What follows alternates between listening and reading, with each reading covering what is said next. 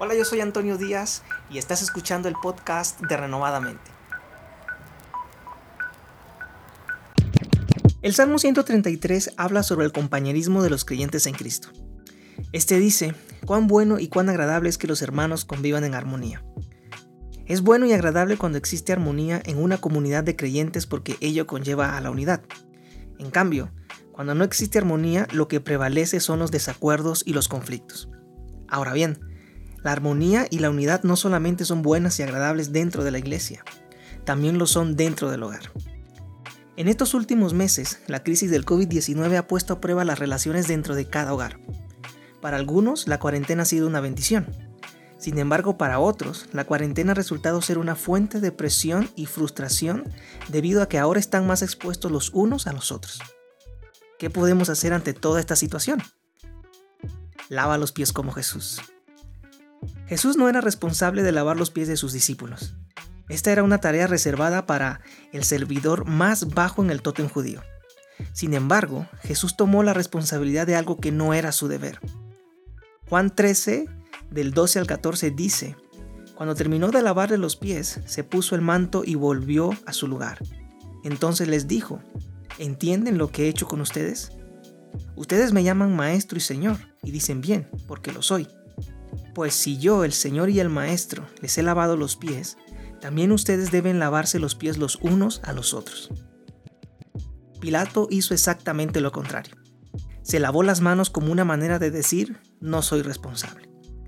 Mateo 27-24 dice, Cuando Pilato vio que no conseguía nada, sino que más bien se estaba formando un tumulto, pidió agua y se lavó las manos delante de la gente. Soy inocente de la sangre de este hombre, dijo. Allá ustedes. Como ya te he mencionado, son muchos los que no están en su mejor punto emocional por el estrés generado por la pandemia.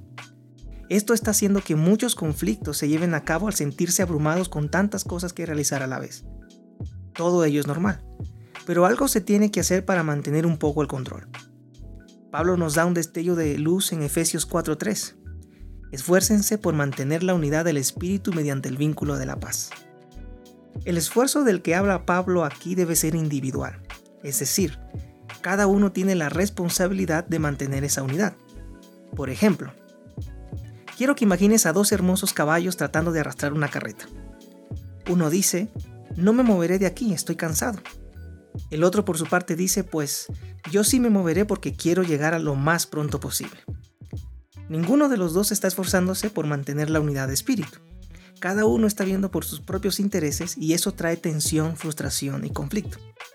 Si los caballos quieren arrastrar la carreta, ambos tienen que hacer un esfuerzo en conjunto. El mismo principio aplica para el matrimonio.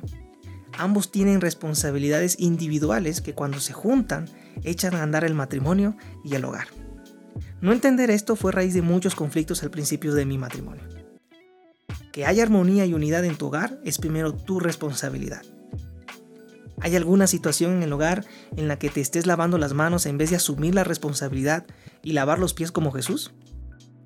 La verdad es que todos en algún momento lo hemos hecho, pero nunca es tarde para empezar a asumir la responsabilidad. Te daré tres consejos que pueden ser muy útiles para empezar. El primero de ellos, cambia tus creencias. Las creencias que tengas de tu cónyuge puede afectar de manera positiva o negativa tu relación. Por ejemplo, si piensas que tu esposo es un bueno para nada o que tu esposa es una bruja, no podrás dar amor y respeto.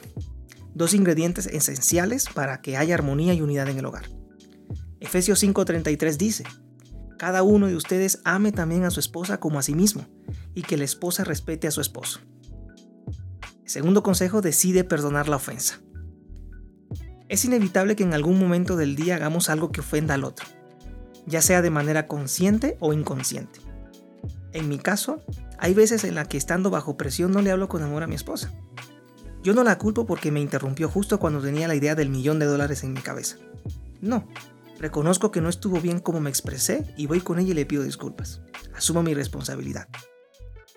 Efesios 4:32 dice, sean bondadosos y compasivos unos con otros y perdónense mutuamente, así como Dios los perdona a ustedes en Cristo. Y mi tercer consejo, evita escalar los conflictos. Dios nos dio 24 horas para resolver los conflictos. Su palabra dice, si se enojan, no pequen. No permitan que el enojo les dure hasta la puesta del sol. Pero seamos sinceros, ¿quién no se ha ido a dormir aún con el enojo por algún desacuerdo o conflicto? La psicóloga María Elena López afirma, no hay que dejar crecer los problemas, resuélvalos cuando la rabia haya cedido. Si todos están ofendidos, resolverlos es más difícil. Algo que hemos aprendido mi esposa y yo con el tiempo y que nos esforzamos por hacer es que aunque no se resuelva algún desacuerdo que tengamos antes de la puesta del sol, nos vamos a la cama con el acuerdo de que en otro momento lo tenemos que hablar. No vamos a la cama con un asunto por resolver, pero no con amargura en el corazón. Estos tres principios no son una fórmula mágica, pero sí son principios que si te esfuerzas por aplicar, ayudarán mucho en tu relación, sobre todo en estos tiempos de crisis global. En mi matrimonio han funcionado, espero que te sean de mucha ayuda en estos tiempos difíciles. No te laves las manos como Pilato, lava los pies como Jesús.